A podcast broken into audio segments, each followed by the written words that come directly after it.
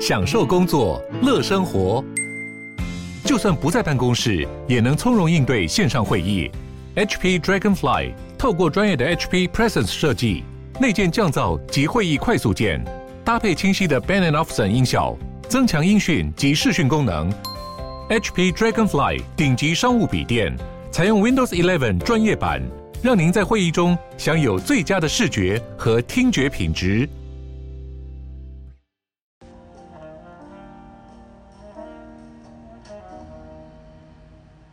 Hello，我是花啊，接续之前的系列，我要继续再来讲。我参加的另外一个机构的联谊跟一对一算是相亲的经验，这个就是乐福里，乐福里 Lovely，他们办了还蛮多联谊活动的，就是因因为蛮多人参加，所以应该我觉得不少人听过。那我跟我的朋友也参加过几次他们的 Speed Dating，就是换桌约会，在。二十几岁的时候就参加过了，然后我到三十几的时候还自己去参加过，应该有两次吧。我真的很佩服我自己，就是这么多方尝试，每次每次都失望了，依然不放弃。就这个这个换桌约会，我曾经听过一个同事就是分享他朋友的经验咯。他说他的那个女生朋友跟交往很多年的男朋友分手了。但因为那个女生她就是很明确想知道她想结婚，后来她就是重整心情，然后列了她希望遇到的条件对象之后，她就自己报名参加那个乐福里的换桌约会，然后就在联谊的时候，她很认真的记录他。记录到每个他认识的男生，然后看有哪些是符合他的条件的。他好像参加的一两次吧，就跟很符合他那时候所列条件的男生开始约会，然后结婚了。当时就是因为这个故事就激励到我，我就想说好，那我就再去参加看看这个 speed dating，而且我自己去，因为那时候也约不太到什么人想去了，只能说我觉得每个人适合的方式不同，诶，不然就是。我就是真的标准高，太挑了，但没办法，我就也接受，我就这样了。那这个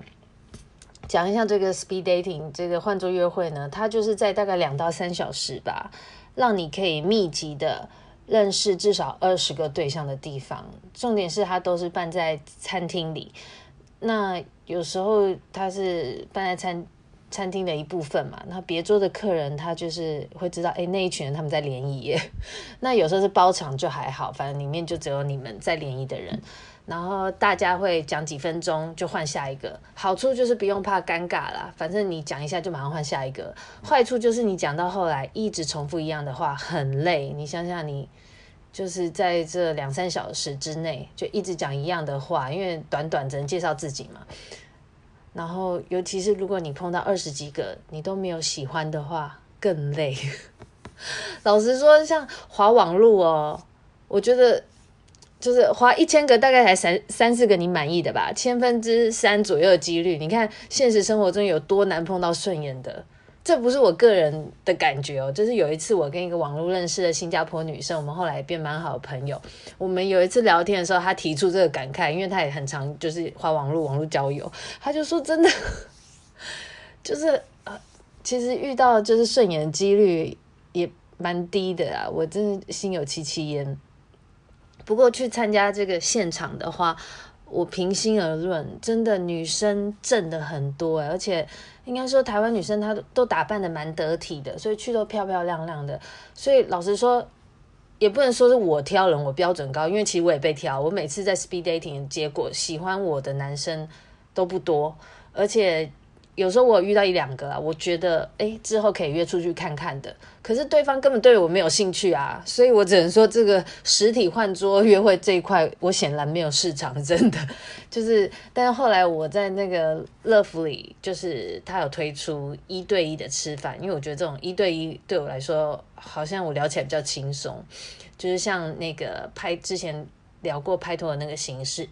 只是就是不同的是。乐福里的它的价钱非常的平民化，它也不会因为我年龄就是要三十五了，就会比较贵。就是那时候签的时候，好像也是半年内一个月一次的样子，一样是半年六次吧。然后当时他们的创办人会打电话跟你访谈一下这个条件，就是你希望的条件，但是。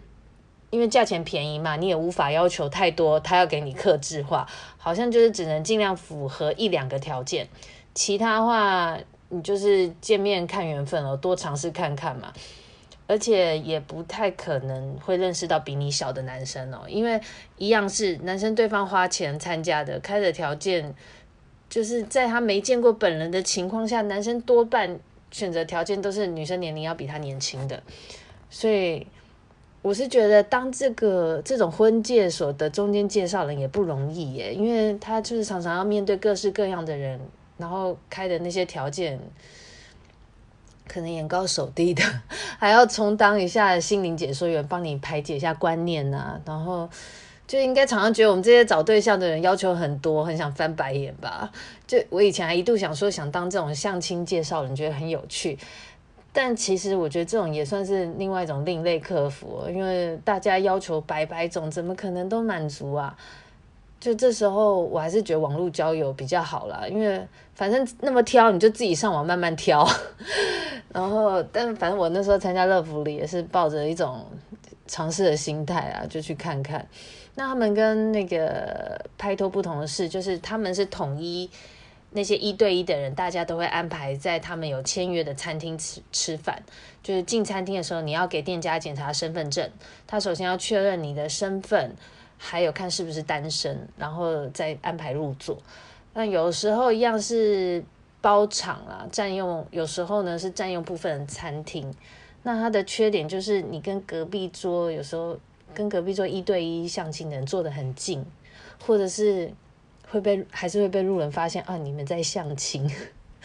哦？我觉得我就是之前还碰到一个男生，他说隔壁的隔壁是他不熟的同事，就他那个同事也来相亲，就对，然后要我讲小声一点。我记得其实我以前参加乐福里，就是大推大堆头那种联谊 speed dating 那种，也有碰到我不熟的同事，所以所以其实他们真的蛮红的，所以很多人参加这个他们办联谊，所以。啊，就是你如果要相亲的话，真的就是不要怕尴尬。但是我的感想就是，你要便宜呢，就不能要求太多啦。那每一场，我老实讲，我后来都是觉得蛮浪费时间的。就是我坐下来的同时，你就知道啊，没戏唱了。我就是努力在生话题，一直聊，聊到快撑不住了，然后。我觉得对方可能也有感觉了吧，几乎我参加他们这个一对一是都没有后续，也没有加什么联络方式。我可以感觉到大家好像都有点找的意兴阑珊了。我也我不知道这种多尝试到后来到底是好还是不好，就是我感觉都在耗费我自己的能量，而且。